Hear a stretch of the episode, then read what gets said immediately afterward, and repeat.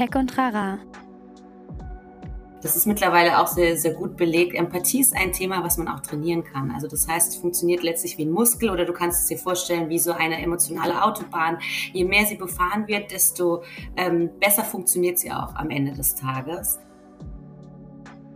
Also ohne dich selbst zu spüren, kannst du auch für andere nicht empathisch sein. Ein Podcast der Netzpiloten mit Moritz Stoll und spannenden Gästen über Tech und Terrain. Äh, von daher müssen wir zumindest darüber reden, ob wir nicht auch im digitalen Raum eine Art von Gesetzmäßigkeit brauchen. Und da reicht im Zweifel äh, irgendwie die, die Netiquette einfach nicht aus, sondern dann braucht es vielleicht auch reale Konsequenz, die einfach spürbar ist. Herzlich willkommen zu Tech und Trara. Mein Name ist Moritz Stoll, ich bin der Moderator dieses Podcasts und in diesem Podcast unterhalte ich mich ja einmal die Woche, beziehungsweise aktuell alle zwei Wochen. Ich kriege das nicht raus. Ich habe anderthalb Jahre einmal die Woche gesagt und jetzt gerade sind wir zweiwöchentlich unterwegs. Und äh, das ist total ungewohnt. Aber egal, ich unterhalte mich in diesem Podcast ja regelmäßig, sagen wir regelmäßig, mit ExpertInnen aus allen möglichen Bereichen und versuche sozusagen in deren jeweiliges Gebiet einzutauchen, zu verstehen, wie es funktioniert, welche Fragen man sich darin stellen muss und so weiter. Und das habe ich diese Woche auch wieder getan und zwar mit Theresa Ebel. Die ist Head of Empathy bei September Strategie und Forschung GmbH. Ähm, das heißt, äh, die machen eigentlich im Grunde Marktforschung, haben aber eben eine Abteilung zum Thema ja, Empathieforschung oder ja, Forschung im Bereich Empathie, könnte man sagen. Das heißt, die machen Studien, die wenden wissenschaftliche Methoden an, um eben ja, sich so gesellschaftlich relevanten Themen zu zu wenden. Und darüber haben wir gesprochen. Wir haben tatsächlich einfach ganz viel über das Thema Empathie gesprochen. Warum ist sie wichtig? Wie funktioniert das? Wie funktioniert auch so ein bisschen Emotion? Und welche Rolle spielt das eben auch gerade im Online-Kontext, wenn wir über ähm, Hate Speech reden, wenn wir über Rassismus im Alltag reden. Da haben die eben verschiedene Studien zu gemacht und darüber haben wir uns unterhalten. Und das war tatsächlich ähm, sehr spannend. Das hat richtig Spaß gemacht. Ich fand Theresa auch super nett. Ich fand das irgendwie eine total angenehme Folge. Und hier an der Stelle nochmal kurz Credits für Theresa, weil wir machen ja ab und zu dieses Kurzformat. Dieses Tech und Trara XS haben wir es immer genannt. Und ich habe ihr irgendwie gesagt, boah, ich finde den Namen irgendwie gar nicht so geil. Und da meinte Theresa, man könnte ja sagen, Tech äh, und Trara Snack so Snack-Folgen. Und dann dachte ich, das ist perfekt. Das heißt, diese XS-Folgen heißen nicht mehr XS-Folgen, sondern die heißen jetzt Snack-Folgen, Tech und Trara Snacks. Und äh, das ist Theresa Ebel zu verdanken. Und die Credits wollte ich ihr auf jeden Fall noch geben. Und jetzt wünsche ich euch ganz viel Spaß mit der Folge. Bis gleich.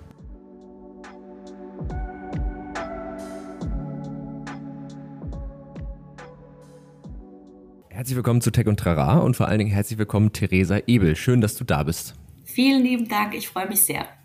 Ja, ich freue mich auch total, weil wir heute, glaube ich, äh, viele Themen haben, die ich sehr spannend finde. Eigentlich haben wir ja so ein, so ein kleines Themenkonglomerat, aber ähm, der, der darunter liegende Bereich oder das darunter liegende Thema ist auf jeden Fall das Thema Empathie. Äh, damit kennst du dich aus, in dem Bereich arbeitest du. Äh, gleichzeitig arbeitest du aber eben auch, also die, die Firma, für die du arbeitest, heißt ja September.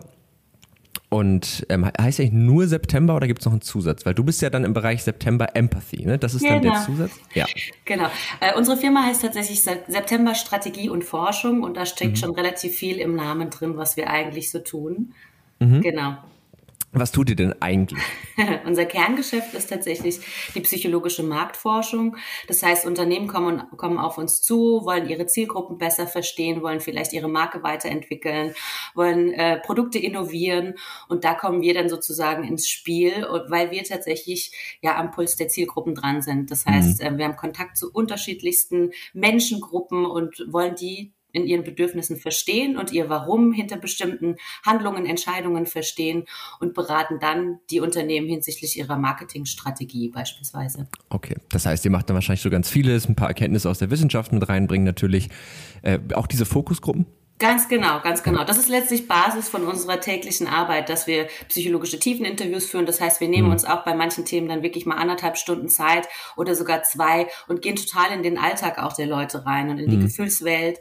Ähm, und wir machen natürlich Fokusgruppen. Das heißt, ganz, ja. wie, wie man es so ein bisschen auch aus dem Fernsehen kennt. Habe ich schon, ja, habe ich auch schon gemacht. Gesehen? Ja, hast du schon gemacht, genau. Ja, ja, ja. So mit, mit Spiegelscheibe wie bei der Polizei, dass hinten dran auch die KundInnen sitzen können und ja. so ein bisschen auch einen Live-Eindruck kriegen, was eigentlich ja. ihre Konsumentinnen so denken. Genau. Ja, ja, habe ich schon für, für Tabak habe ich das mal gemacht. Ähm, da habe ich noch Zigaretten evil. geraucht. Evil. Ja, richtig evil. Aber als Student, äh, Bachelor, da fragt man nicht so nach, da nimmt man einfach, was man kriegen kann. Ähm, für, für irgendwelche Gummibärchen, für Fischstäbchen und so ein Kram. Also habe ich eine Zeit lang immer mal so ein bisschen mein Zubrot. Das war dann immer so, das, oft das Geld dann für Zigaretten tatsächlich, was ich mir dann da verdient habe.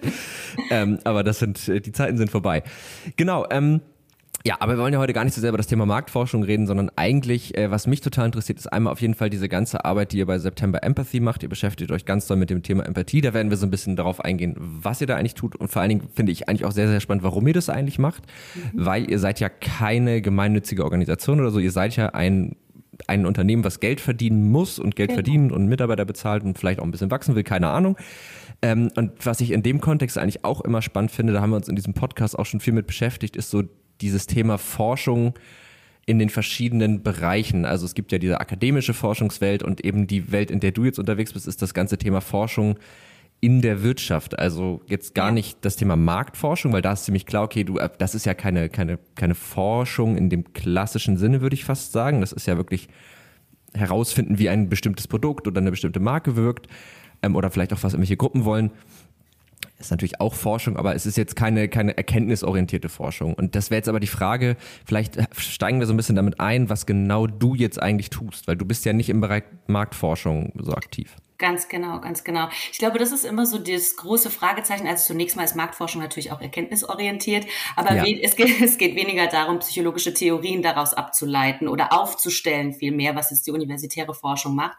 Ähm, was mein Bereich macht, September Empathy, wir haben uns so vor anderthalb Jahren dazu entschieden, dieses Thema wirklich klein in den Fokus zu nehmen, weil ich denke, an keinem, keiner von uns geht vorbei, dass wir gerade in so einer krassen Umbruchphase leben, wo wir sehr große und komplexe gesellschaftliche Themen Themen haben, die uns alle angehen, die uns alle bewegen.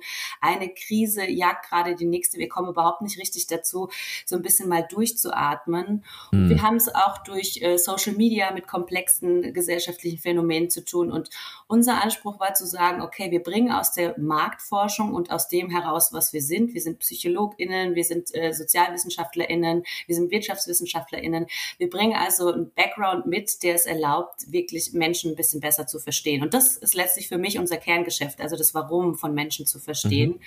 Und da haben wir uns zum Ziel gemacht, wie können wir denn einen Beitrag dazu leisten, diese Phänomene aus unserer Perspektive heraus nochmal ein bisschen genauer zu beleuchten und damit mhm. auch wirklich einen gesellschaftlichen Beitrag zu leisten. Das ist letztlich tatsächlich unser höheres Ziel.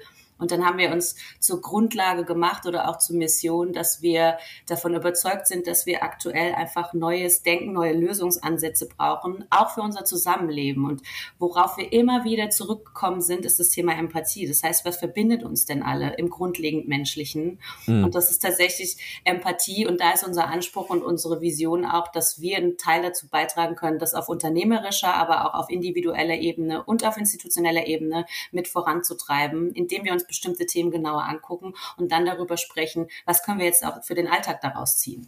Ja, das ist, gibt einen sehr guten Eindruck auf jeden Fall. Ähm, jetzt wäre meine erste ganz naive, blöde Frage, was genau ist denn eigentlich jetzt Empathie? Weil ich glaube, das macht immer Sinn, diese Begriffe einmal so vorher zu klären. Da gibt es sicherlich auch verschiedene Sichtweisen, auf die man, äh, mit denen man darauf gucken kann. Aber wie würdest du denn Empathie weil das ist ja schon das Zentrum dessen, was ihr tut. Und ähm, ich habe jetzt auch so ein bisschen rausgehört, dass das auch so ein bisschen die, die Antwort auf viele Probleme ist oder sein soll, die wir, die wir so haben gerade, also gesellschaftlich, individuell, das hängt ja immer irgendwie zusammen.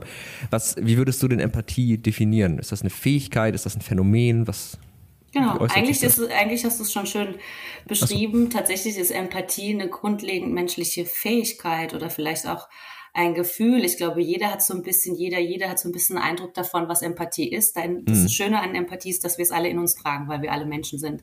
Mhm. Das heißt, ich glaube, was wir spontan damit verbinden, ist so die eine Ebene, nämlich die emotionale Empathie. Das heißt, uns einfühlen zu können in andere. Mhm. Keine Ahnung. Ich sehe, dass du dich gerade am Papier geschnitten hast, also kann ich diesen Schmerz tatsächlich auch nachfühlen. Mhm.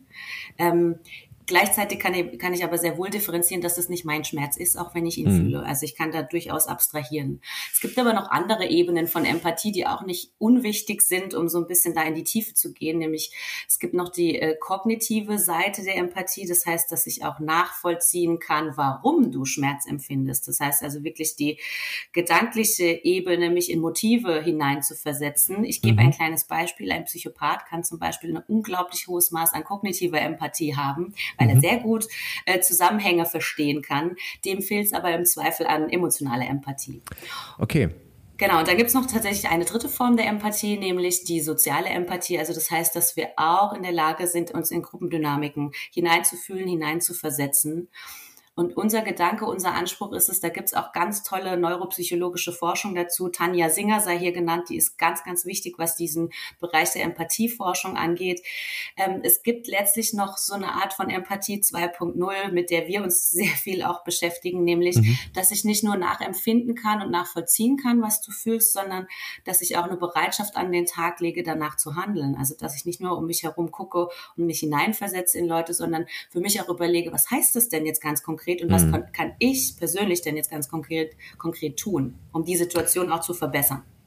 Das ist wahrscheinlich dann die Form von Empathie, die in diesen ganzen Diskriminierungsfragen zum Beispiel gefragt ist. Ne? Also wenn wir jetzt irgendwie über, über ähm, ja, Diskriminierung von queeren Leuten, von Schwarzen oder People of Color äh, sprechen, dann ist das ja genau, also höre ich jetzt gerade so die die Empathie, die gefragt ist, zu sagen, okay, ich verstehe einmal, äh, wahrscheinlich, wahrscheinlich braucht es auch immer alle drei Sachen, könnte ich mir vorstellen. Also auf der einen Seite mich irgendwie emotional da reinzufühlen, weil das könnte ich mir vorstellen, das ist ja der, der Kern fast schon, weil ich meine, über Emotionen, also wir sind ja emotionale Wesen so, dann brauche ich sicherlich auch dieses Kognitive, um es irgendwie einzusortieren, um es ein bisschen greifbar zu machen, um dann auch zu sagen, okay, und wie handle ich denn jetzt? Also zum Beispiel, wenn ich das nächste Mal einen dummen Spruch höre, sage ich vielleicht mal was und sage, hm, das Genau, Kann genau, so absolut. Ja. Absolut. Ich glaube, an der Stelle muss man wirklich sagen, erstens sind es alle drei beziehungsweise vier Dimensionen von Empathie, die bei dem Thema, wie können wir besser zusammenleben, eine Rolle spielen. Mhm. Und dann ist natürlich auch die Frage, wie gehe ich denn persönlich jetzt das Thema an? Also auch mhm. schon, was du gerade beschrieben hast. Also es reicht natürlich nicht aus, irgendwie ein Phänomen zu sehen und zu sagen, ja, es gibt dieses Thema, mhm. sondern unser Ansatz ist zu sagen, du musst dich immer als allererstes mal fragen, was hat das denn mit dir persönlich oder mit mir mhm. persönlich zu tun? Und das ist meist der Punkt, wo wir feststellen, gerade wenn es um kritische und sensible Themen geht, dass es da manchmal auch wehtut, dabei mhm. sich selbst hinzuschauen und wirklich mal ehrlich zu sich zu sein, ähm, was gerade auch Diskriminierungsthemen angeht, was das mit einem selbst zu tun hat. Würdest du sagen, dass Empathie, also wir kommen gleich noch ein bisschen konkreter auch drauf, was ihr jetzt so konkret dann macht, weil ihr macht ja, wenn ich das richtig verstehe, keine jetzt keine grundlegende Empathieforschung. Also ihr erforscht jetzt nicht das Phänomen Empathie, sondern eher so die Auswirkungen genau. von Empathie. Ne? Genau. Ja. Aber würdest du denn sagen, dass Empathie grundlegend ein Zugang zu den eigenen Gefühlen braucht? Also muss ich, ist jetzt fast schon eine rhetorische Frage eigentlich, aber muss ich mit meinen eigenen Gefühlen irgendwie in Touch kommen, also, ja. In Touch kommen, ja, genau. Ich habe ich hab gerade versucht, den Anglizismus ja. äh, also, zu beschiffen, was ist mir nicht Genau, ja. also ich, ich sag's mal so, ähm, es funkt, also ohne dich selbst zu spüren, kannst du auch für andere nicht empathisch sein. Also das ist tatsächlich so die grundlegende Annahme, die wir bei allem, was wir tun, wir geben auch Trainings und äh, versuchen wirklich mit den Leuten zu arbeiten. Und das ist wirklich für uns eigentlich die Basis, die du gerade mhm. angesprochen hast. Also es gibt verschiedene Ebenen, wie wir, das Schöne an Empathie, das ist vielleicht nochmal ein ganz wichtiger Punkt, das ist mittlerweile auch sehr, sehr gut belegt. Empathie ist ein Thema, was man auch trainieren kann. Also das heißt, es funktioniert letztlich wie ein Muskel oder du kannst es dir vorstellen wie so eine emotionale Autobahn.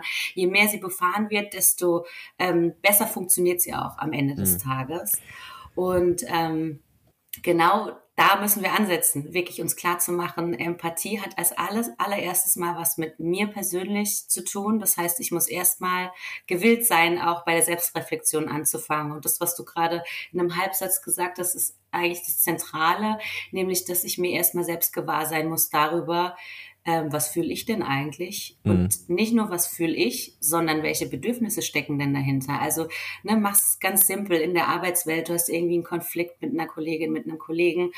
Ähm, und dann setzt ganz schnell irgendwie so ein Automatismus ein und vielleicht gab es die Situation schon öfter. Und da lohnt sich total, einfach mal die Pause-Taste zu drücken und erstmal zu überlegen und diese Blackbox zu öffnen. Ne? So irgendwie mhm. vor ein paar Jahrzehnten ist man davon ausgegangen, dass zwischen Reiz und Reaktion so eine Blackbox ist. Dazwischen passiert irgendwas was und es gibt nur den Reiz und dann gibt es unsere Reaktion. Aber mittlerweile wissen wir sehr gut, was dazwischen abläuft, nämlich, hm. ähm, dass da erstmal Emotionen geweckt werden durch einen Reiz, der auf uns einprasselt sozusagen. Ähm, und dann findet aber auch noch ganz unbewusst meistens unsere eigene subjektive Bewertung dieser hm. Situation mhm. statt und daraufhin reagieren wir. Und wir haben die Gelegenheit und die Möglichkeit, da einfach ein bisschen genauer hinzuschauen. Das heißt, erstmal unsere eigenen Emotionen anzuschauen. Das heißt, was fühlen wir da gerade und woher mhm. kommt das eigentlich? Warum fühlen wir das so? Also warum sind wir jetzt so genervt, wenn Kollegin XY das und das zu uns sagt? Mhm. Und dann können wir immer noch entscheiden, diesen Automatismus so ein Stück weit zu durchbrechen, weil wir vielleicht ein bisschen besser verstanden haben, was fehlt uns denn an der Stelle? Also was ist denn ja. mein Bedürfnis und gar nicht nur davon auszugehen, dass es immer die andere Person ist, die das auslöst, mhm. sondern dass das bei mir anfängt. Und das ist wirklich für uns die wesentliche Grundvoraussetzung. Empathie hat den ersten Schritt erstmal beim Ich anzufangen. Okay, ja, das ist spannend. Also mir sind dazu gerade tatsächlich so zwei Zitate eingefallen. Es gibt doch dieses, ich krieg's jetzt nicht mehr, ich weiß nicht von wem, ich glaube irgendein Autor, aber wie der heißt, keine Ahnung. Ähm, und äh, der hat doch mal irgendwie sowas gesagt wie zwischen Reiz und Reaktion liegt der freie Wille oder so. Das ist doch so diese, dieses Sprichwort. Ne? Und das finde ich. Ganz wichtig, den möchte ich gerne tatsächlich zitieren, weil es eines der wesentlichen Zitate ist, finde ich, mhm. für unsere Arbeit. Das ist tatsächlich ein äh, Psychotherapeut, Viktor Franke, der mhm. das KZ überlebt hat. Und ähm, ne, also der, der sagt letztlich zwischen, zwischen Reiz und Reaktion liegt ein, äh, liegt ein Raum und darin liegt unsere Freiheit und unser freier mhm. Wille zu entscheiden, wie wir handeln. Und wenn ich das richtig verstanden habe, dann ist es doch auch so, auf die Emotionen habe ich jetzt nicht wirklich Einfluss. Also die kommen. Da kann ich jetzt auch nicht viel machen, weil das ist ja, das passiert ja einfach. Aber auf die Bewertung und auf den Umgang damit, da kann ich dann eingehen. Und das ist wahrscheinlich auch der Punkt des Trainings, ne? Weil ich könnte mir vorstellen, es gibt doch dieses andere Neurons that fire together, wire together. Mhm Sprichwort, weiß ich nicht, ob man es so nennen kann, aber diese, ja, diese Aussage. Ja, genau. Genau, und, und, an der Stelle kann ich doch ansetzen und sagen, ich, ich kann ja mit meinen Emotionen arbeiten, ich kann sie vielleicht aushalten, nicht sofort reagieren, was auch immer, und dann diesen, dieses, weil das ist ja oft dann ja unterbewusst, ne? Also diese, diese Reaktion, die Bewertung und mir der bewusst werden und die sogar irgendwie umdrahten und sagen, es ist gar nichts Negatives, wenn ich wütend bin, es ist eigentlich erstmal nur ein Gefühl. Genau, absolut. Und ich glaube, äh, da, da stecken ganz viele Sachen drin. Also zunächst mal sich überhaupt bewusst zu werden, was ist das denn überhaupt für ein Gefühl, was da aufkommt. Ne? Vielleicht hm. kann ich das Gefühl nicht beeinflussen, aber ich kann es erstmal benennen und verstehen. Hm. Und ich glaube, das ist schon mal der allererste Step, erstmal ein bisschen mehr zu fühlen, was ich fühle. Also ja. wirklich da, da reinzugehen und das ist, das ist Arbeit, ne? Da brauchen wir uns ja. nichts vorzumachen, das ist Arbeit und äh, hat aber auf ganz vielen Ebenen ähm, tatsächlich Einfluss. Und da wirklich ganz physisch eine Pause einzulegen, ist wirklich der erste Step, was du da machen kannst. Mhm. Und dann wirklich zu sagen, was steckt denn hinter dem Gefühl? Und da kann man sich auch wirklich erstmal mit den Basisemotionen ne, beschäftigen und überlegen, was sind denn unsere Basisemotionen, die jeder von uns mhm. in sich trägt. Und damit sind Bedürfnisse verbunden. Und da kannst du dir ganz konkrete Fragen stellen. Was hätte, was hätte ich denn gebraucht? Was hat denn diese Wut gerade hm. ausgelöst? Mhm. Weil, wie du sagst, wir, die sind vielleicht im, im gesellschaftlichen Miteinander zunächst mal positiv oder negativ gefärbt oder konnotiert, mhm. aber die haben ja alle ihren Grund und die haben ja alle ihren guten Grund. Das mhm. heißt, was steckt denn in der Wut auch drinnen? Ne? Das ist vielleicht ein Antrieb, auch irgendwas zu verändern, weil du den Status quo so gerade gar nicht haben möchtest hm. und sich Fragen zu stellen. Das ist so der, der nächste Schritt, zu sagen, okay, was bräuchte ich denn jetzt stattdessen, ähm, wenn mir das gerade nicht taugt? Ja. Ja, voll. Also das, das, das glaube ich auch und die Erfahrung habe ich auch selber schon gemacht, dass man das halt irgendwie trainieren kann, aber es ist halt auch echt extrem schwer. Also vor allen Dingen, weil dann ist es ja nicht nur so, also es gibt, ähm, ich weiß nicht, hast du Sopranos geguckt? Nee, aber viel davon gehört. Ja, und da gibt es ja auch, ne, der Toni Soprano ist ja in der Therapie und ähm, da sagt er irgendwann mal sowas, ich krieg's jetzt auch nicht mehr ganz, aber sowas sinngemäß wie, er ist diese scheiß Gefühle immer. Offensichtlich fühlt man ja immer gar nicht das, was man eigentlich fühlt und dann ist er immer noch in Gefühl und das ist ja, es gibt doch auch diese, diese, diese Metagefühle, die sich dann, ne, so, sowas wie Angst vor der Angst oder du bist eigentlich wütend, aber das äußert sich an und halt hammer kompliziert, aber ist wahrscheinlich auch eine lohnenswerte Investition für, für jeden Menschen, sich da sich damit ein bisschen auseinanderzusetzen, weil es ja nicht nur das eigene Leben schöner macht, sondern oft ja auch das von anderen. Also ich finde, um jetzt so ein bisschen den Bogen zu spannen, auch auf, wo wir mehr zu dem kommen, was ihr auch tut, weil ihr beschäftigt euch ja zwar auch mit dem Individuum, aber ja auch so ein bisschen mit dem größeren Kontext und da spielt natürlich das Internet, soziale Medien ja auch eine wahnsinnig große Rolle, weil da ja auf einmal der Ausdruck von ganz vielen Emotionen irgendwie so zusammenclasht.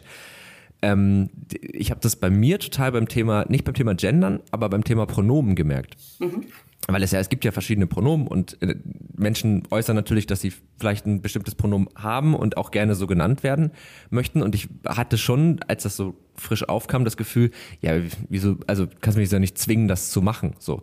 Und irgendwie habe ich gedacht, das ist eigentlich Quatsch. Also jetzt hier, ne, klar, Mann, Frau und divers war ich irgendwie, hat, war in meinem Kopf schon so gesetzt, aber alles andere habe ich gedacht, ja, hä, wie, also, naja, komm. So, ne? Und habe irgendwie eine Abwehrhaltung dagegen gehabt und habe mich dann tatsächlich gefragt, woran liegt das? Und habe dann erst gemerkt, ach so, das liegt wohl daran, dass ich mir selber solche Fragen noch gar nicht gestellt habe. Also bin ich wirklich so Cis-Mann, wie ich dachte und ne und ist da vielleicht also ich habe mir dann die Fragen gestellt und bin auch irgendwie bei einem recht ähnlichen Ergebnis wie vorher rausgekommen so, aber ich habe erst danach die Offenheit gehabt zu sagen, ich kann das irgendwie akzeptieren und ich fühle mich dadurch nicht bedroht oder ich bin werd, werd nicht auf eigene Sachen gestoßen und ich glaube, das ist genauso der Punkt, wo es dann in dieses gesellschaftliche irgendwie überschlägt, oder? Total. Also was du beschreibst, ist ja ganz oft eine Reaktion von uns. Wenn wir uns mit einem neuen Thema befassen, dann gibt es ganz oft, und gerade wenn es darum geht, vielleicht eigene Gewohnheiten zu hinterfragen, dann ist das ganz oft die Reaktion, dass wir erstmal gegenhalten und erstmal sagen, nö, ja. warum, warum sollte ich das denn?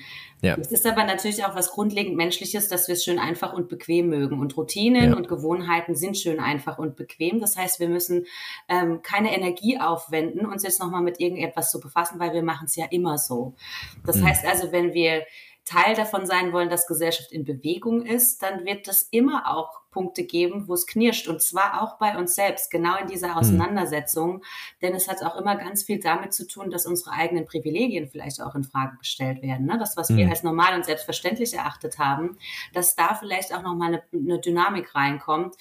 Und das kann natürlich dazu führen, dass es manchmal auch ein bisschen äh, ungemütlich wird. Aber die Frage ist immer, was ist denn das Ziel davon, dass wir uns damit beschäftigen. Weil ja. auch da ist natürlich die Frage so Intention und Wirkung. Ne? Wir sagen dann immer, ach, ich habe doch bestimmte Sachen gar nicht böse gemeint oder ich meine das doch ganz nett. Das reicht aber nicht aus. Es geht ja auch darum, welche Wirkung wir mit unseren mhm. Botschaften, unseren Aussagen auf andere erzielen. Und das ist, glaube ich, ein ganz wichtiger Ausgangspunkt, um an Veränderungen mitzuwirken und eine Debatte anzustoßen. Es geht ja auch gar nicht darum, jetzt zu sagen, es gibt nur ein richtig und ein falsch, aber dass wir die Nuancen dazwischen überhaupt kennenlernen. Ja. Ja, das finde ich bei dem Thema übrigens auch immer voll, voll wichtig, sich so, dass, also ich habe ich neige wirklich zu sehr zu Schwarz-Weiß-Denken. Ähm, ich glaube, das tun viele, ehrlich gesagt. Und mir wirklich das mittlerweile stelle ich mir das irgendwie so einen Gradienten vor und irgendwo dazwischen liegt dann irgendwas. Ja. Ähm, weil gerade, also auch bei den Themen, mit denen ihr euch beschäftigt, ne, Alltagsrassismus habt ihr, glaube ich, eine Studie mal zu gemacht. Jetzt kürzlich zu der Thema, zum Thema Hate Speech und den Auswirkungen von Hate Speech.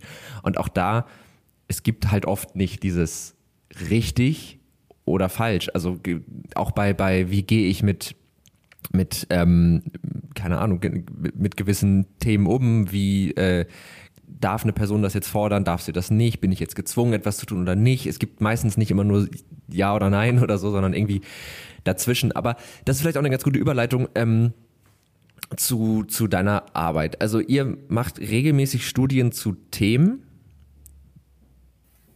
Soll ich, soll ich den Satz ja. vervollständigen? Ja, zum Beispiel, ja. zu Themen ähm, bei denen wir sehen, dass die Gesellschaft gerade in Bewegung ist und die die Gesellschaft gerade bewegen. Also wo mhm. wir auch aus anderen Kontexten, aus Unternehmen heraus, aber auch aus Interviews heraus, die wir in einem anderen Zusammenhang führen, wo wir merken, ähm, das sind gerade Themen, die einfach gesellschaftlich wichtig sind und wo eine gewisse Bewegung drinne ist, die wir verstehen wollen und wo wir auch einen mhm. Beitrag dazu leisten wollen, dass so viele Leute wie möglich sie verstehen, weil es geht uns nicht darum, irgendwelche Theoreme aufzustellen, die am Ende nur Wissenschaftlerinnen nachvollziehen können und Wissenschaftler, sondern wir wollen, dass jede, jeder da irgendwie einen mhm. Zugang dazu findet. Und deshalb haben wir uns tatsächlich in den letzten anderthalb, zwei Jahren größere Themen angeschaut und dazu ähm, Forschung betrieben im Sinne von, wir haben unsere Kompetenzen genutzt. Das heißt, wir haben in aller Regel erstmal psychologische Interviews dazu geführt. Das heißt, wir haben uns viel Zeit genommen, mit Leuten zu reden, die von bestimmten Themen betroffen waren oder auch nicht und mhm. haben dann meistens nochmal eine Repräsentativbefragung hinterhergeschoben, um dieses Phänomen oder diese Ausprägungen des Phänomens auch so ein bisschen in Zahlen zu fassen. Mhm. Und warum macht ihr das? Weil wir Kompetenzen haben, wo wir davon ausgehen, dass es hilfreich ist, die auch dafür zu nutzen, eine Debatte in der Gesellschaft mit voranzutreiben. Also das heißt, dass wir die, die Fähigkeit und die Leidenschaft nah an den Bedürfnissen von Menschen dran zu sein, dass wir die gerne nutzen wollen, um auch irgendwie ein Schlaglicht mal auf Themen zu werfen, die sowieso gerade in der gesellschaftlichen Debatte sind. Mhm. Und ähm ja, also verstehe ich total die Intention. Jetzt äh, könnte ich mir schon vorstellen, dass bei dem einen oder anderen Hörer oder der einen, äh, den einen oder anderen HörerInnen, sorry, ähm, gerade die Frage kommt, ja, aber also ihr seid ja eigentlich ein Marktforschungsunternehmen. Genau. Und ähm, ich frage mich gerade bei, also bei, bei, bei wirtschaftlichen orientierten Unternehmen immer, wenn die sowas machen, denke denk ich mir, da muss doch noch irgendein anderer Nutzen hinter sein. Also ist, ist das tatsächlich einfach so, dass ihr sagt, okay, das ist uns wichtig und wir haben da Bock drauf? Ähm, zahlt das auch ein bisschen auf die, auf die Arbeit jetzt vielleicht am, am Kunden irgendwie ein, dass ihr sagt, okay, wir haben natürlich irgendwie auch da einen Überblick über die Gesellschaft. Also ich finde äh, völlig wertfrei, ne? Ich finde das auch völlig legitim zu sagen, ja, wieso, wir tun damit was Gutes und es hilft uns auch noch Geld zu verdienen, finde ich auch völlig fein. Also, aber das wird, interessiert mich einfach tatsächlich. Also ist es rein altruistisch oder gibt es da natürlich auch noch irgendwie ähm, andere Nutzen dahinter, was es nicht äh, vermindert in meinen Augen. Genau, also das hat mit Sicherheit auch was damit zu tun, wie unser Bild von uns selbst ist. Das heißt, mhm. dass wir schon auch wissen, dass wir viele Ressourcen und Fähigkeiten haben, die einfach die wir der Allgemeinheit zugänglich machen wollen. Das heißt, es hat schon mhm. ein Altruist, also der Grund, warum wir diese Abteilung September Empathy gegründet haben, ist rein altruistisch. Nichtsdestotrotz hast du völlig recht. Wir müssen natürlich auch von irgendwas leben. Aktuell hm. laufen mhm. diese Studien eigenfinanziert. Das heißt, wenn du es faktisch nimmst, äh, bin ich quasi äh, in, in, den roten Zahlen mhm. mit meiner Abteilung. Ja. Ziel, Ziel des Ganzen ist es natürlich, diese Fähigkeiten ähm, und dieses Wissen auch zu teilen und das mhm. auch beispielsweise Wirtschaftsunternehmen und Institutionen zugänglich zu machen. Das heißt, da auch unsere Coaching-Kompetenz zu nutzen, hm. um uns selbst zu tragen. Das ist ja. am Ende des Tages Ziel des Ganzen dass sich die Abteilung selbst trägt. Und natürlich ist Wirtschaft nie losgelöst von Gesamtgesellschaft zu betrachten. Das heißt, auch natürlich haben Wirtschaftsunternehmen aktuell Interesse dran, diese Zeitgeistthemen besser zu verstehen, weil mhm. auch sie müssen sich ja überlegen, wie positionieren sie sich denn in dieser, mhm. in dieser neuen, in Anführungszeichen, Welt und in diesen neuen Dynamiken. Und hm. natürlich mhm. ist da dann auch ein Interesse da, aber die Studien an sich und die Themen, die wir ähm, begleiten, die kommen letztlich erstmal aus uns selbst heraus. Okay, cool. Ja, äh, verstehe. Das macht, das macht doch total Sinn. Also wie gesagt, das ist jetzt auch gar keine kritische Frage gewesen im Sinne von, ne, das ist doch alles, sondern wirklich einfach, weil ich, äh, es ist ja immer klar, ne, also ich, ich könnte mir auch vorstellen, ich äh, weiß nicht, ob du das sagen kannst, ähm, dass diese Abteilung, die gibt es jetzt, meinst du, seit anderthalb, anderthalb Jahren, ne? Genau dass die wahrscheinlich auch nicht von oben gesagt wurde in der Geschäftsführung, ah, wir machen das jetzt mal, sondern dass da, könnte ich mir vorstellen, auch vielleicht aus, aus dem Inneren heraus, ich, wahrscheinlich hast du jetzt auch nicht eine ganz unwesentliche Rolle dabei gespielt, nehme ich mal an, gesagt hat, ey, wollen wir das nicht machen und dann ist das so entstanden. Es ist, es ist tatsächlich beides. Also es ist tatsächlich so, okay. ähm, dass wir, dass ich gar, mit der Geschäftsführung schon ganz lange Zeit über diese Themen auch diskutiere und auch mhm. aus ihnen heraus diese Thematik ähm, immer stärker in den Vordergrund gerückt ist. Und es war mhm. am Ende das perfekte Timing, was dann dazu geführt hat, ganz ehrlich gesagt. Ich kam aus der Elternzeit und wir haben uns mhm. davor, viele Monate davor unterhalten darüber, was so Visionen sind, was äh, Perspektiven sind, wohin wir uns weiterentwickeln wollen. Und mhm. dann war es relativ naheliegend und zwar für Geschäftsführung und mich, mhm. dass das wirklich ein toller nächster Step wäre, weil wir sehr fest von dem überzeugt sind, was wir da tun. Ja, okay, verstehe. Ja, also das ist einfach auch spannend. Ne? Wie, wie ist das entstanden? Ja. Und vor allen Dingen finde ich halt auch, ich finde eigentlich auch immer die Rolle von, von Wirtschaftsunternehmen ganz spannend, wenn es halt eigentlich um gesellschaftliche Prozesse ja.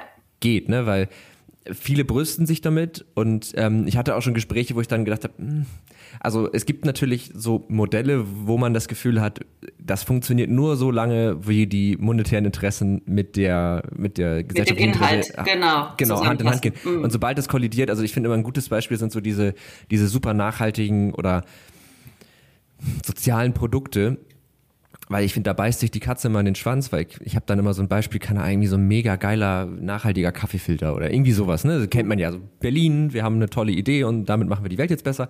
Dann hast du ja auf der eigentlich, also was du ja eigentlich brauchst, ist, du willst ja alle Menschen mit diesem Kaffeefilter erreichen.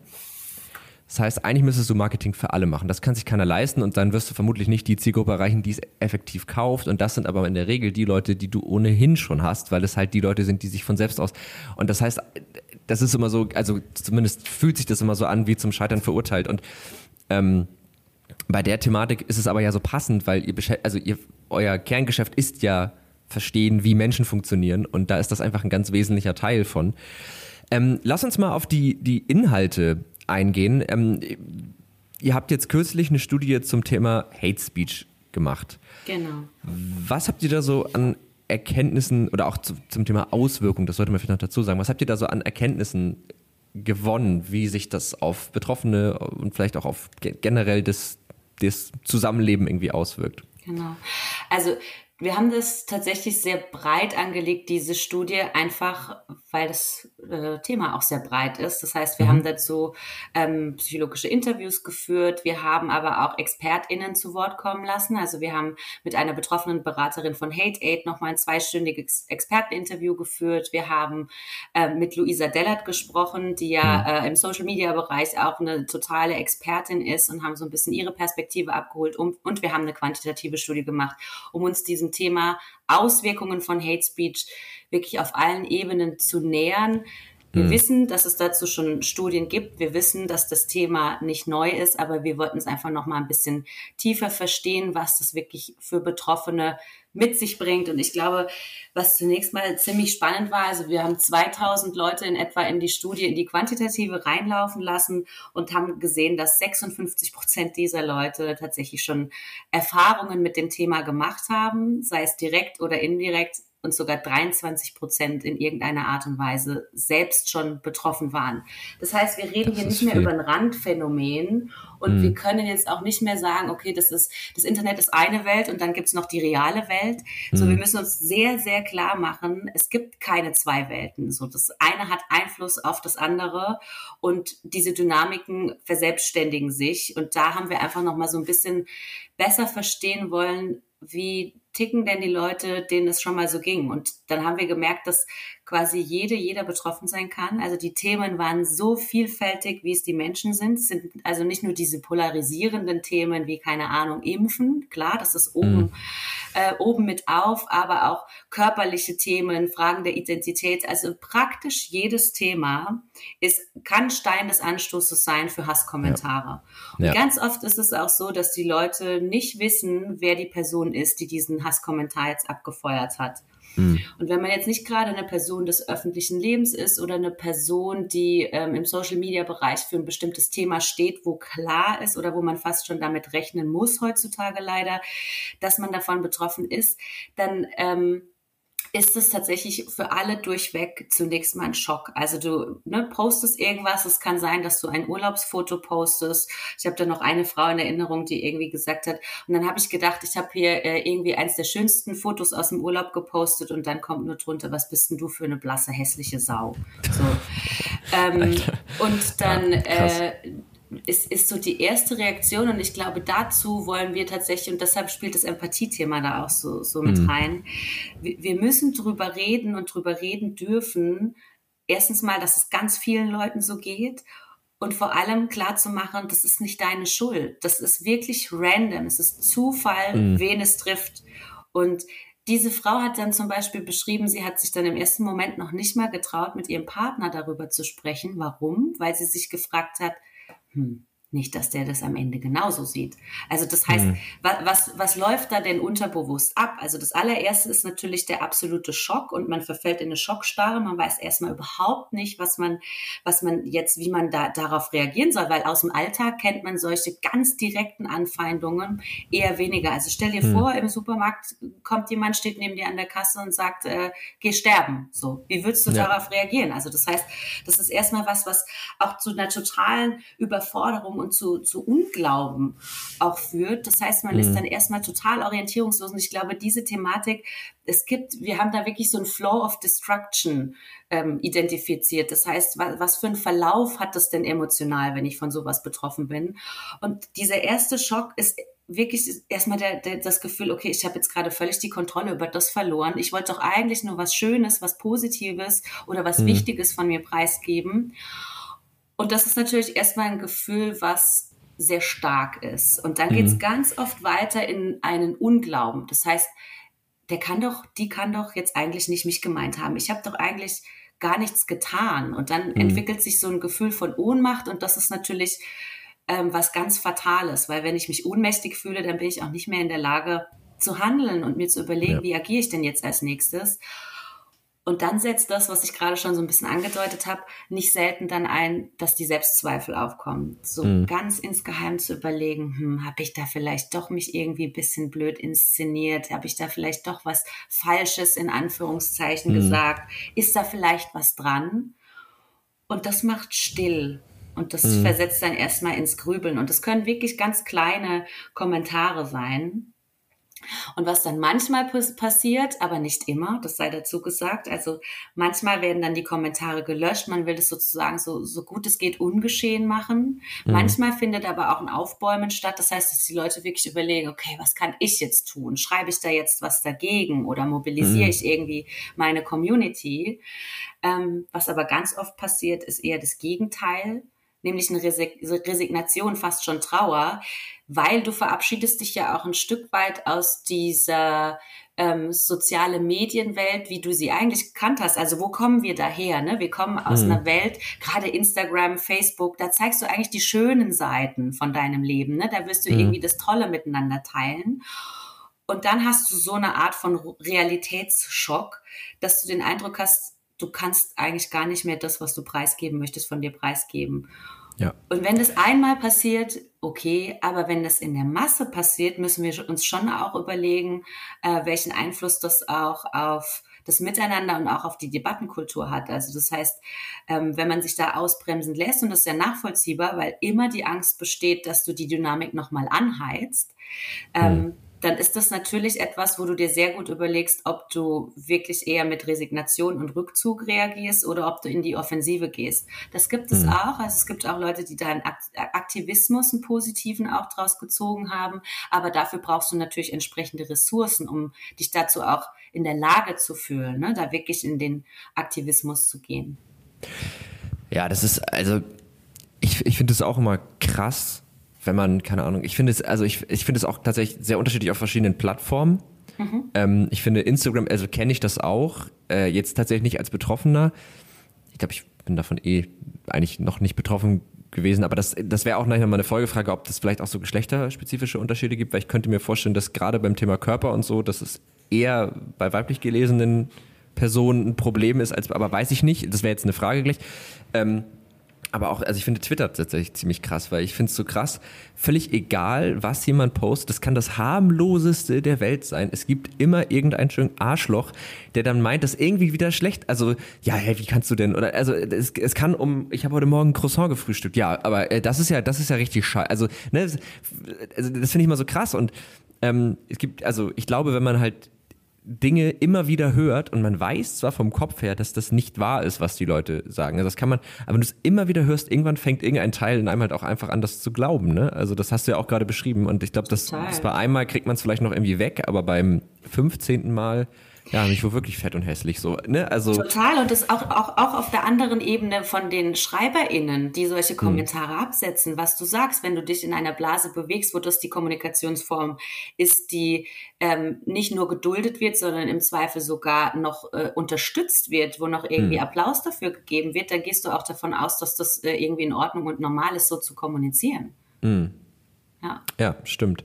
Habt ihr ähm, auch Leute interviewen können oder in diese Studie mit einbeziehen können, die auf der Täterseite stehen. Haterseite nee. stehen. Hm, äh, wahrscheinlich schwierig, ne? Genau, haben wir ganz bewusst nicht gemacht, weil wenn du über die Diskriminierenden ähm, versuchst zu gehen, wer, mhm. wer würde das denn zugeben? Also wie suchen wir die Leute? Ja. Wir versuchen die Leute, indem wir ähm, Fragen formulieren, um möglichst nah an sie ranzukommen. Was für eine Frage müsste man formulieren, um Leute zu finden, die sagen, ähm, ich poste regelmäßig Hasskommentare? Mhm. Super schwierig. Und die Frage wäre, wie viel der tatsächlichen Motive würdest du rausfinden und wie viel soziale Erwünschtheit ist da dabei? Ne? Also da wäre ja. wirklich die Frage, und wir wollten tatsächlich bewusst auch das Licht auf die Betroffenen werfen und nicht so sehr auf die Ursachen. Da gibt es auch Organisationen, die sich ganz viel mit dieser Thema äh, Thematik beschäftigen, ähm, mhm. ähm, weil beispielsweise äh, rechtsgesinnte Organisationen, die sind psychologisch hochversiert, die nutzen mhm solche Hasskommentare ja auch strategisch ganz gezielt und wissen, wie sie mhm. die streuen müssen, weil, glaube ich, ein ganz wichtiger Punkt ist, was auch aus äh, den wissenschaftlichen Erkenntnissen dieser sozialen Dynamiken hervorgeht, ähm, dass äh, Hass immer das ist, was lauter ist und was deshalb äh, mehr gehypt und mehr gehört wird, als wenn du jetzt mhm. Liebe spreadest, als wenn du jetzt äh, irgendwie tolle Kommentare und positive äh, Infos absetzt. Und mit dieser Dynamik, dass ähm, Hass, Gewalt, ähm, negative Emotionen viel stärker catchen und für viel größere Aufmerksamkeit sorgen, mhm. damit kann man natürlich auch strategisch arbeiten. Aber das ist tatsächlich nicht Fokus unserer Studie gewesen, ist aber okay. trotzdem ein ganz wichtiger Ansatz, um zu verstehen, woher das auch kommt und wie sich das so stark verbreiten kann, auf jeden Fall. Mhm. Okay, ja, verstehe. Okay, also dann muss man den Fokus da ein bisschen. Ja, also ich, ich glaube nämlich, dass es wahrscheinlich ein Phänomen ist, wo viele von weniger getroffen werden. Also es gibt weniger Leute, die das verbreiten, aber es wirkt einfach unglaublich krass. Ähm, Total, total. Also ich glaube, das, das möchte ich nur noch mal ergänzen, aber einfach, ich habe darauf keine Antwort, aber ich mhm. finde das in der Debatte unglaublich wichtig. Was bedeutet das auch, wenn ähm, Kinder und Jugendliche in diese Welt reinsozialisiert werden? Also mhm. das ist keine zweite Welt, sondern das ist deren Realität, in der sie vier bis acht Stunden am Tag verbringen. Mhm. Ähm, was macht das auch mit dem Verhältnis zu, wie kommunizieren wir miteinander? Also ich glaube, die Auswirkungen dessen, was wir jetzt gerade sehen, die kommen erst noch in großer Masse, weil mhm. wenn das das neue Normal ist, müssen wir uns schon überlegen, was heißt es einerseits für die, für die psychische, aber auch für die emotionale Entwicklung von unseren Kids und Jugendlichen. Also ich glaube, mhm. auch das dürfen wir nicht außer Acht lassen.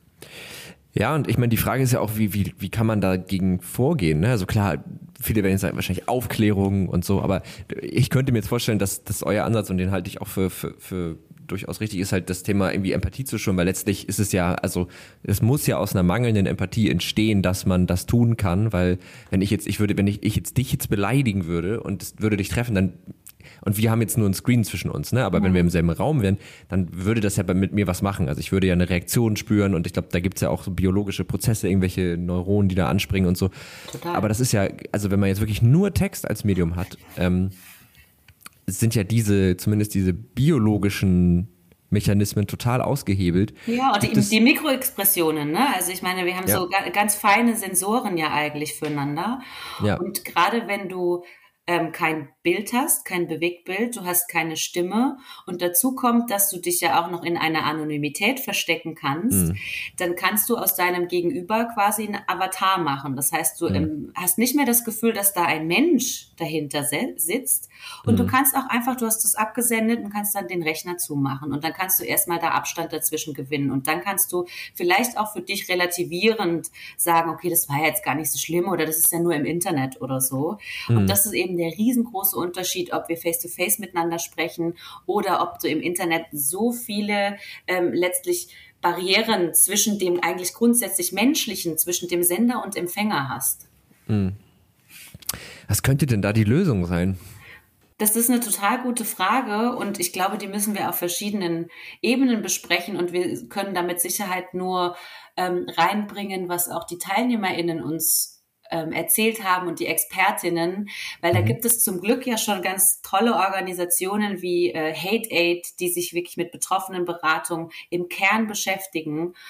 Mein erster Ansatz ist zu sagen, wir müssen mehr darüber reden. Wir müssen, wie mhm. du gesagt hast, mehr aufklären. Das ist eine unserer grundlegenden Aufgaben, wirklich diese Basisarbeit und das wirklich auch als Bildungsauftrag zu verstehen, diese Schattenseiten auch einmal zu öffnen und klar zu machen, mhm. was da eigentlich für eine Dynamik drin steckt und dann wirklich die Leute aus dieser Ohnmacht herausbringen und wieder in eine, eine Handlungsposition zu bringen und zu sagen, okay, und ihr könnt Dinge tun. Also ihr mhm. könnt zunächst mal ähm, euch zur Wehr setzen, ja, ihr habt die Möglichkeit zu melden. Auch da kriegen wir leider immer wieder die Rückmeldung, äh, dass da nicht viel passiert von Seiten mhm. der Plattform. Das heißt, aus unserer Sicht ist es tatsächlich auch eine politische Frage, da viel klarer Stellung zu beziehen äh, und Verantwortlichkeit zu übergeben, nämlich dahin, wo das Ganze stattfindet. Das mhm. ist kein rechtsfreier Raum. Auch das ist was, was auch Hate Aid zum Beispiel ganz klar postuliert ist. Das Internet ist kein rechtsfreier Raum. Da müssen wir viel mehr auch äh, für Sanktionierung sorgen, weil nur mhm. dann wird den Leuten auch klar, okay, ich kann da nicht einfach äh, mich wie die Axt im Walde verhalten, sondern auch da muss ich mit Konsequenzen rechnen. Und aus meiner persönlichen Perspektive, wenn ich mir das äh, Thema so ein bisschen anschaue, frage ich mich natürlich auch, wenn wir jetzt hier bei Tech und Trara sind, mhm. wie, wie kann es sein, dass irgendwie die Algorithmen so gut funktionieren, dass sie meinen Emotionen entnehmen können, welche Produkte jetzt gerade für mich spannend sein können, mir aber gleichzeitig sagen, ähm, sie können Hasskommentare, die KI kann Hasskommentare nicht ja. wirklich gut rausfiltern. Also das wäre für mich ein Schritt, der ist für mich im Moment überhaupt nicht nachvollziehbar. Und das ist für mich eigentlich das Allernaheliegendste, dass Drohungen, ähm, dass das Beleidigungen, das wäre sehr, sehr leicht rauszufiltern. Natürlich ist ja. die Frage, was das Interesse dann dahinter wäre von diesem Plattformbetreiber. Aber da ist aus meiner Sicht noch ganz viel zu tun und wir, wir müssen auch darüber sprechen und darüber diskutieren. Ich habe nicht für alles sozusagen ähm, die finale Lösung, aber ich würde gerne darüber in den Diskurs gehen, was es auch heißt, was wir als Einzelpersonen tun können. Weil mhm. klar, es gibt Positionen, wo Verantwortung liegen muss, aber was können wir auch tun, um diese Debattenkultur vielleicht auch nochmal auf ein neues Level zu heben? Mhm. Nämlich ganz viele Leute, und es ging aus der Studie auch klar hervor, haben Angst, etwas auf diese Kommentare zu schreiben, weil sie dann das Gefühl haben, dann bin ich die nächste Zielscheibe. Das ist mhm. menschlich total nachvollziehbar, aber können wir ähm, nicht vielleicht ähm, auf das Menschliche hinweisen. Also die Frage ist, wie reagiere ich denn auf so einen Kommentar? Ne? Und gibt es da nicht mhm. vielleicht Hebel, irgendwie auf die Menschlichkeit auch des Gegenübers hinzuweisen, irgendwie mit einer positiven Formulierung die Person, die es betrifft, zu unterstützen? Also gibt es da nicht Wege, um dieser Angst ähm, gewahr zu werden und gleichzeitig aber dieser Negativdynamik irgendwie eine neue Wendung entgegenzusetzen? Ja.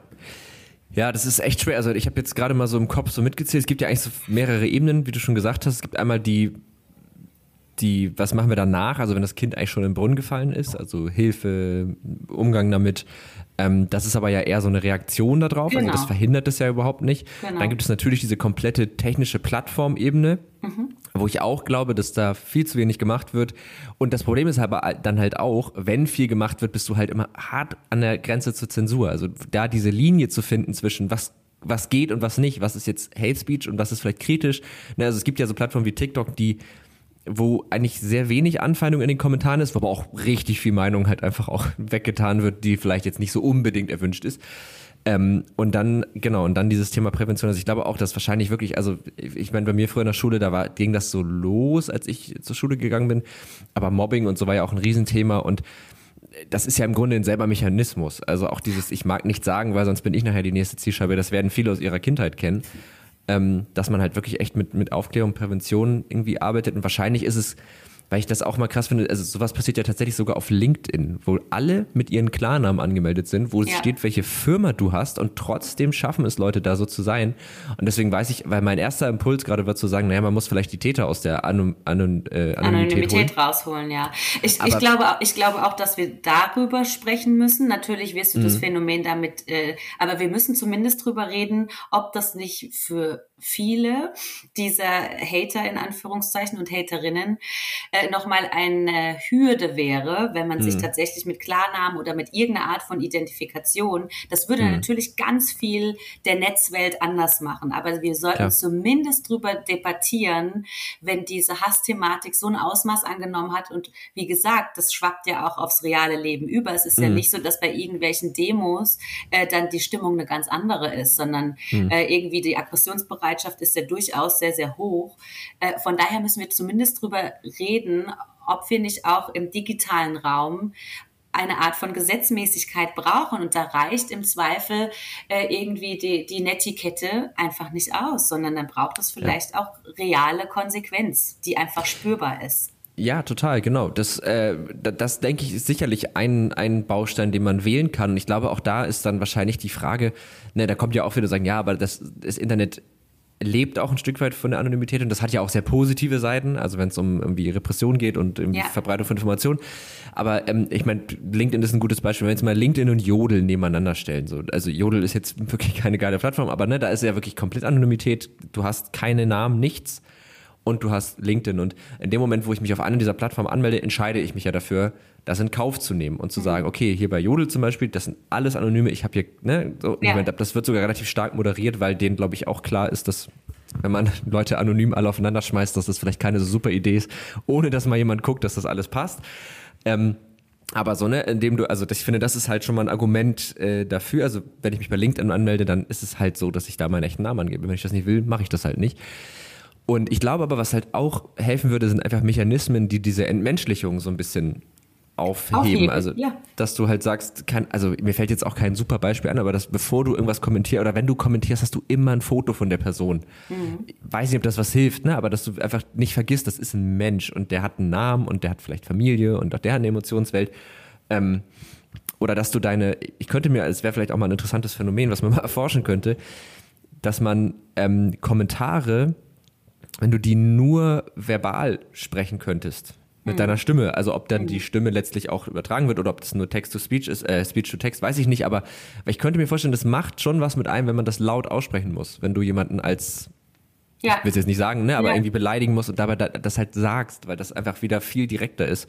Vielleicht sind das auch so Phänomene, auf, die man. Auf jeden kann. Fall. Also ich, ich glaube, da bedarf es tatsächlich jetzt einfach Kreativität und zwar auf allen Ebenen. Und auch hier, wie bei so vielen gesellschaftlichen Phänomenen, wird es nicht die eine, äh, den einen Königsweg geben, sondern ja. wir brauchen genau solche Ideen, die über das hinausgehen, was bisher probiert wurde. Ne? Und wenn wir bei LinkedIn sehen, dass da noch nicht mal Klarnamen dagegen helfen, dann sehen wir ja, was das äh, für eine Tragweite hat, das Phänomen. Also, dass mhm. solche Leute sich in einer Bubble befinden, die es sogar noch für gut heißt, dass solche Kommentare abgegeben werden. Mhm. Ähm, und da müssen wir natürlich wirklich über sehr grundsätzliche Themen diskutieren. Und es braucht aber auch kleine Lösungen, wie du es gerade beschreibst, weil wenn wir immer nur in diesen ganz großen äh, Lösungsansätzen denken, dann heißt es immer schnell, ah ja gut, okay, aber so richtig kann man da ja eh nichts dran machen. Aber es muss mhm. letztlich der stete Tropfen sein auf verschiedensten Ebenen und der fette Tropfen, der einfach, wo die Verantwortung ganz klar bei den Plattformen liegt, ja. Politik auch tatsächlich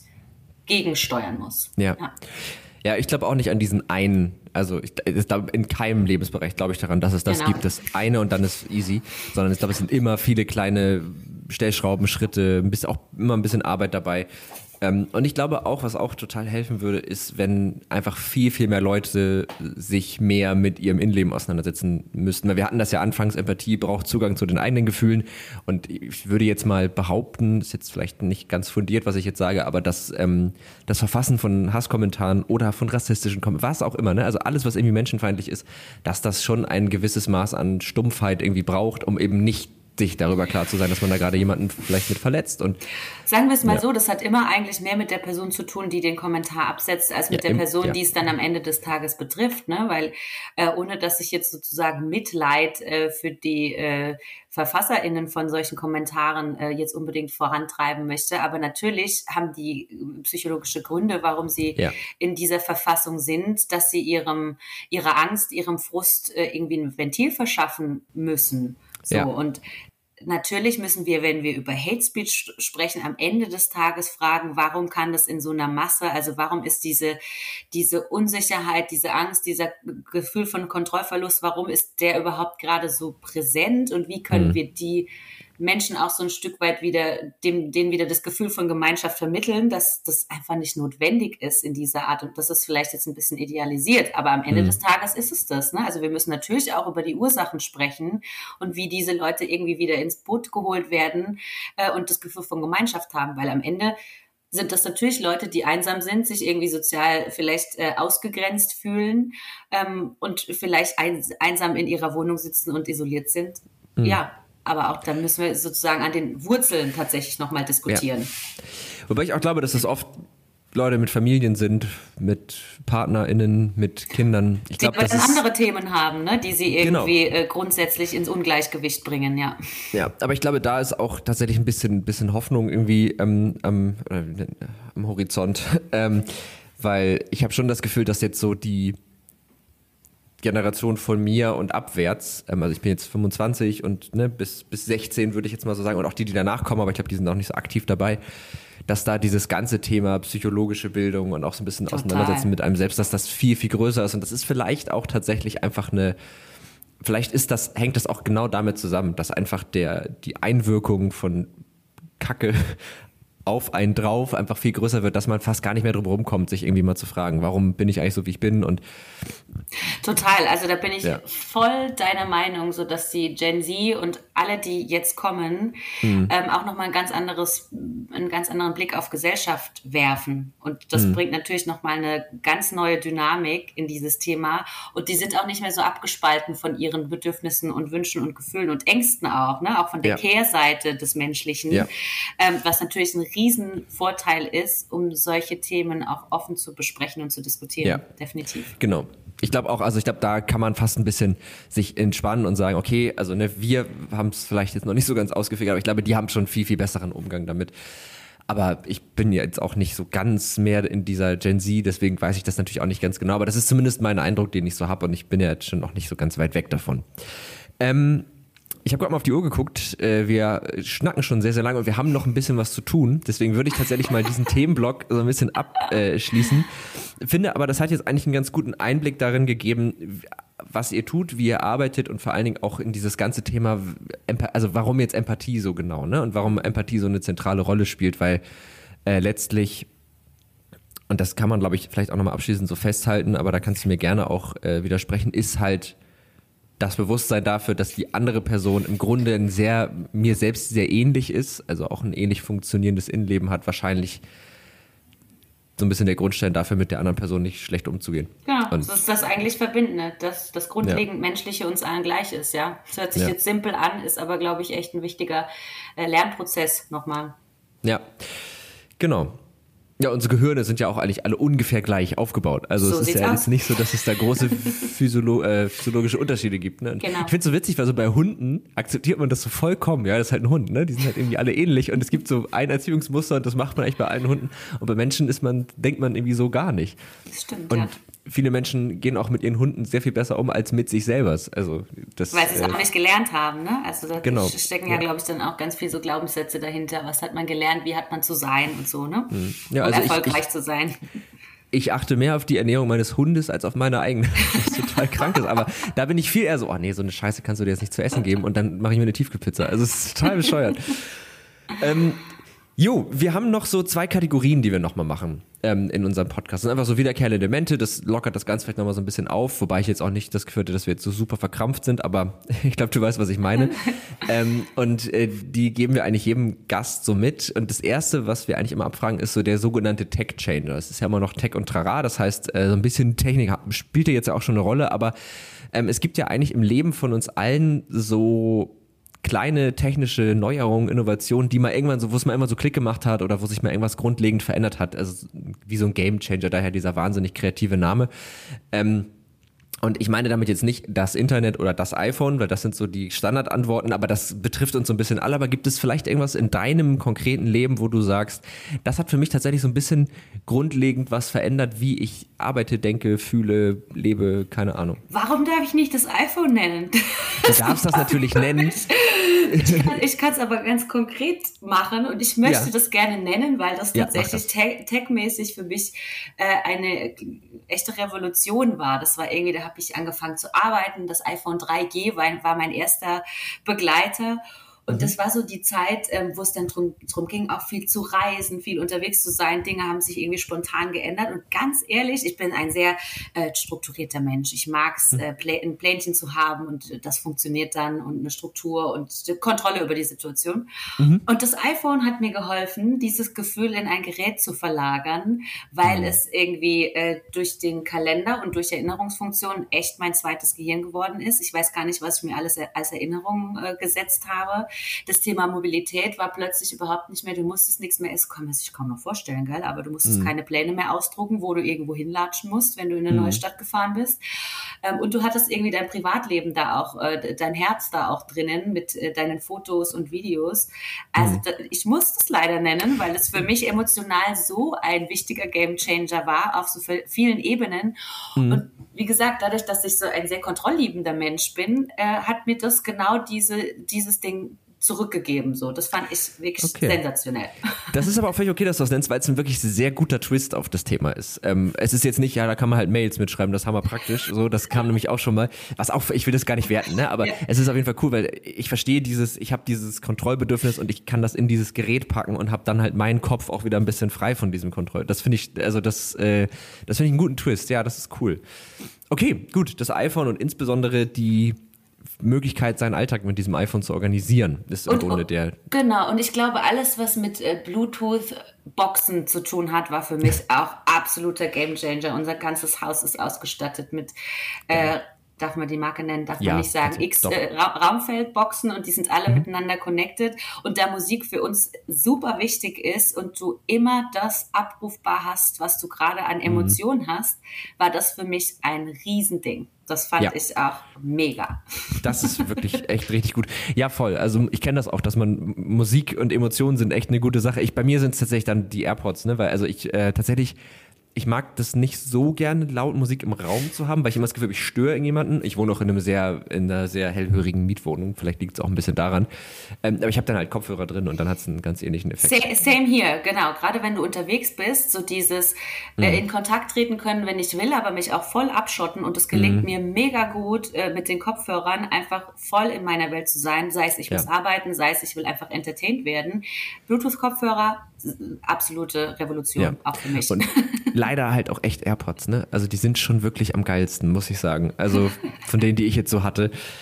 Aber, aber, gut. aber ganz ehrlich, so Over-Ear können auch Vorteile haben, wenn du echt richtig tollen mhm. Sound haben möchtest. Und, ähm, das stimmt. Ja. Ich, ich mag leider zum Beispiel kein Noise Cancelling. Mir wird davon schwindelig. Aha, okay, okay. Ich, ich, ich mag mich, das voll okay, nee, ich, irgendwie kriege ich da, das, das gibt mir ein ganz komisches Gefühl. Ich mag das nicht gar nichts mit so. Und deswegen finde ich diese, diese klassischen AirPods, da hörst du noch ein bisschen Außenwelt so. Also dann werde ich auch nicht so oft überfahren. Das ist auch ganz praktisch.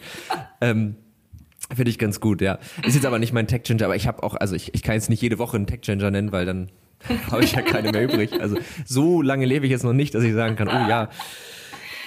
Dann äh, würde ich sagen, kommen wir noch zur Empfehlung der Woche. Äh, meine Gäste und ich geben jede Woche eine Empfehlung ab und das ist wirklich total frei. Das kann alles sein, was dich in letzter Zeit irgendwie begeistert hat, wo du gerade drin bist, was dich interessiert. Äh, Bücher, Filme, Serien, Gedanken, Sportarten, alles, Spiele. Ja, ich äh, denke kurz drüber nach. Ähm, mhm. Darf es auch ein anderer Podcast sein? Ja, natürlich. Es darf alles sein. Ja. okay, cool. Äh, ich liebe Hotel Matze, den Podcast. Mhm.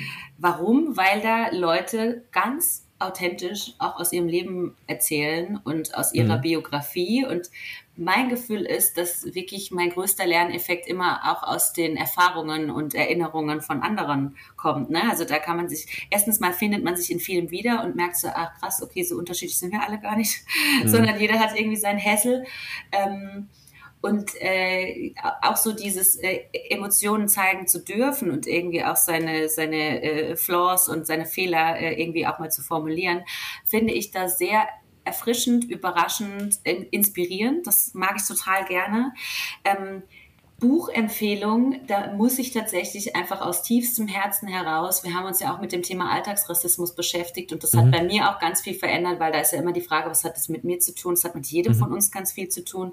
Da hat für mich das äh, Buch von Tupoka Ogette, Exit Racism, mhm. einen riesengroßen. Unterschied gemacht und meines Erachtens gehört dieses Buch wirklich in den, äh, in den Lehrplan. Also das sollte mhm. jede, jeder äh, gelesen haben, weil es so, so fundamental uns aufzeigt, wo unsere Verantwortlichkeit an, äh, was unsere Verantwortlichkeit anbelangt und wie tief äh, Diskriminierung in Strukturen verankert ist. Und mhm. dafür ist dieses Buch, das ist kurz, prägnant, knackig und total einleuchtend. Das fand ich mega. Ja. Ähm, und vielleicht noch eine letzte Sache, wo ich es ja so mit dem Menschen verstehen wollen äh, zu tun mhm. habe. Was ich total gemerkt habe in letzter Zeit ist, ähm, wie sehr wir alle auch danach dürsten, uns wieder zu begegnen. Jetzt ist wieder alles möglich mit Festivals und mhm. Co.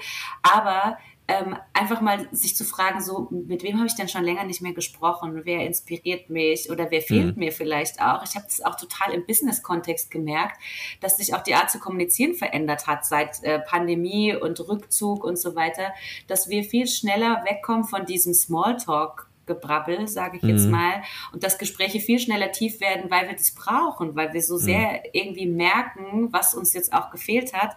Und Total. das einfach mitzunehmen und sich zu überlegen, wen könnte ich denn mal wieder treffen, was würde mir gut tun und was würde vielleicht jemand anderem auch mal wieder gut tun. Ja, das, ist das sind doch sehr schöne Empfehlungen. Also äh, finde ich sehr gut. Also Hotel Matze, klar, das ist mega der gute Podcast. Ähm, habe ich auch schon viele Folgen gehört. Für mich steht und fällt es immer ein bisschen mit dem Gast. Also ähm, der Podcast trägt mich, wenn der Gast interessant ist, finde ich das super, weil es ein mega Format ist. Wenn mich die Gäste so nach zehn Minuten so gar nicht interessieren, dann mache ich meistens tatsächlich wieder aus. Also das ist aber auch okay, finde ich. Also ich fand äh, meine Das gehört, glaube ich, dazu. Also. Ja, ja, auf jeden Fall. Das ist ja, also es wird hier nicht anders sein. Ähm, genau. Wird jetzt, also keiner hört das wegen mir, sondern wegen der Leute, die halt, äh, Na, die halt da sind. Das würde ich so nicht sagen. Naja, okay, aber also das, das, ist ja auch das Konzept des Podcasts. Es geht ja auch um die, um die Leute, die da sind. Ähm, aber Hotel Matze, genau, finde ich sehr cool. Exit Racism gibt es übrigens auch als Hörbuch auf Spotify, genau. ähm, falls man sich das nicht, äh, falls man das nicht lesen kann, weiß ich nicht, dann äh, ist das auf jeden Fall auch eine gute Möglichkeit. Und ähm, du hast total recht. Also dieses, dieses schnelle Vertiefen von Gesprächen ist, ist echt ein krasses Ding geworden. Das finde ich auch super gut. Und was mir noch gerade beim Thema Bücher eingefallen ist, das ist zum Beispiel bei mir ganz komisch. Ich, ich mag eigentlich total gerne auch solche Bücher. Ich merke aber auch, ich bin, also ich bin ein Mensch, der super überrationalisiert alles. Also ich muss alles immer irgendwie so in Worte verpacken und in Gedanken und dann, äh, das ist jetzt so, weil das und so. Und da bleibt manchmal so ein bisschen die, der emotionale Part auf der Strecke.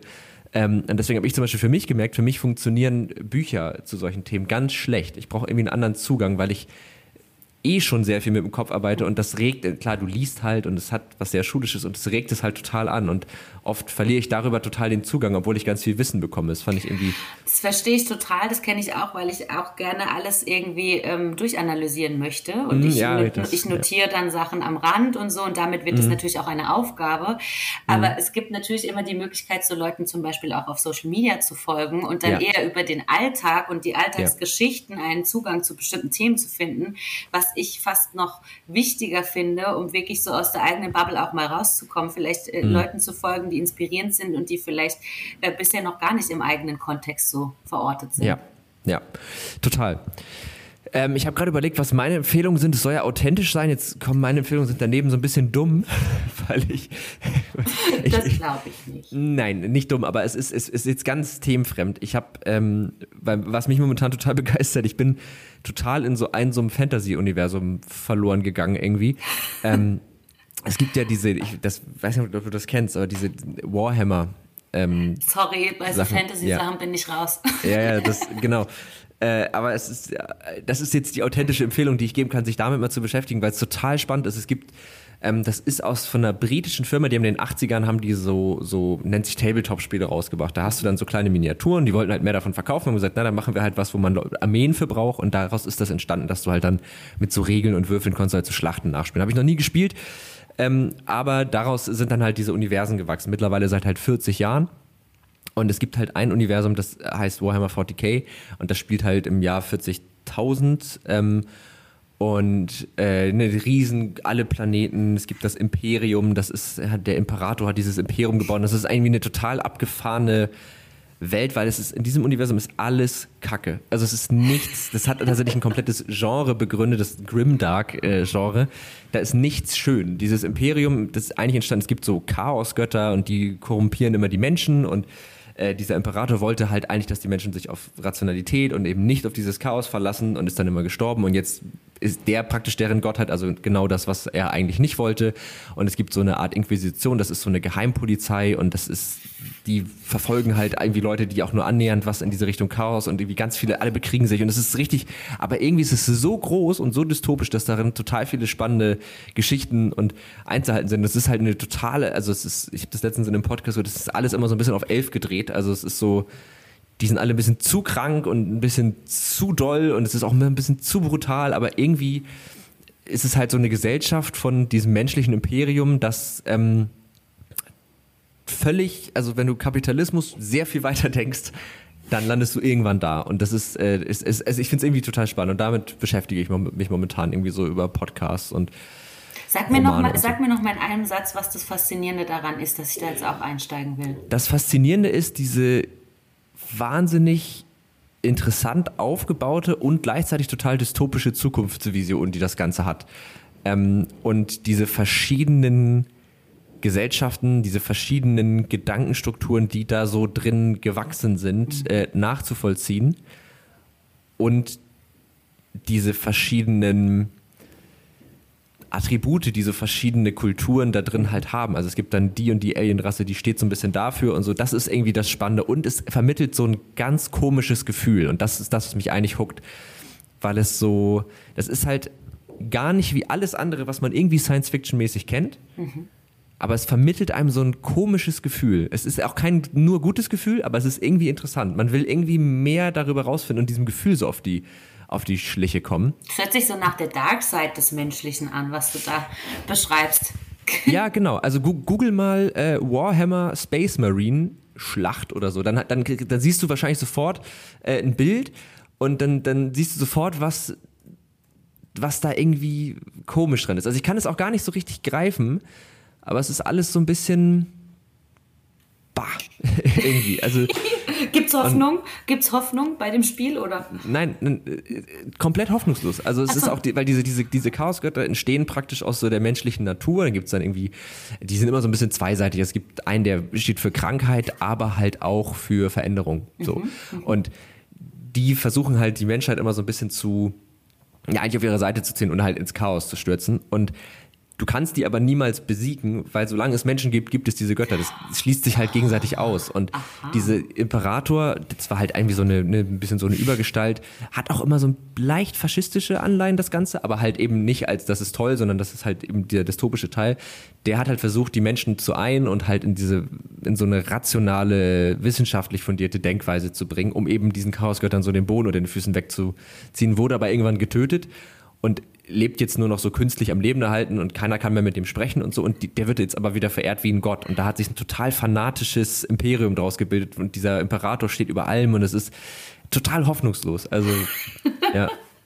Aber irgendwie halt faszinierend. Also ich kann es äh, ganz, offen, ganz offensichtlich, ja. Ja, ja also ich weiß auch nicht, was das, warum, warum ich da so drauf angesprungen bin, aber ich bin ultra drauf angesprungen. ja. Sehr cool. Ja, das ist also meine Empfehlung, da mal ein bisschen reinzustimmen. Es gibt von ähm, Stay Forever gibt es, äh, heißt der Podcast, gibt es zwei Folgen, einmal zu Warhammer Fantasy und einmal zu Warhammer 40k und äh, die zweite Folge beschäftigt sich mit diesem Science-Fiction-Universum. Sehr cool. Um ein bisschen Nerdigkeit in das Ganze reinzubringen. Ja. Wundervoll. Ja. Ja, Theresa, sehr schön. Ähm, hast du noch irgendwas, was du noch loswerden möchtest? Jetzt wäre noch mal ein guter Zeitpunkt für abschließende Worte, für was auch immer. Nö, ich bin ja äh, kontaktierbar. Also ich glaube, ich habe äh, alles ausgespeichert und mit dir diskutiert, was jetzt für uns gerade spannend war. Von daher freue ich mich natürlich äh, auch von den ZuhörerInnen zu hören, mit dir weiter in Kontakt zu sein. Von daher, nö, lass uns einfach weiter im Austausch bleiben. Ja, sehr gerne, machen wir so.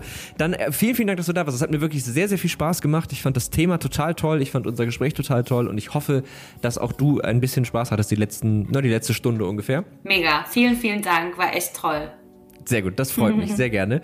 Und äh, dann natürlich auch an euch vielen, vielen Dank fürs Zuhören. Ihr wisst ja, wie das Spiel läuft. Wenn ihr noch irgendwie Fragen, Anregungen, Kritik habt, dann schreibt uns jederzeit äh, entweder an techundtrara.netzpiloten.de oder ihr schreibt uns einfach äh, auf Social Media, Twitter, Instagram, Facebook guckt, glaube ich. Guck, also ich gucke da nicht rein, keine Ahnung. Aber die anderen Kanäle unter Netzpiloten auf Twitter findet ihr uns auch direkt unter Tech und Trara oder ihr schreibt einfach mir direkt mo-dulo, dann ähm, da gucke ich ein bisschen häufiger noch rein. Und ansonsten, wenn euch der Podcast gefallen hat, abonniert uns und schreibt uns eine Bewertung. Am besten fünf Sterne ist immer cooler, aber könnt natürlich auch vier machen, alles drunter dann nicht. Ähm, und das hilft uns einfach ungemein, weil dadurch Podcasts einfach ein bisschen gepusht werden. Und damit würde ich sagen, vielen, vielen Dank an dich, Theresa. Vielen, vielen Dank fürs Zuhören und bis bald. Bis bald.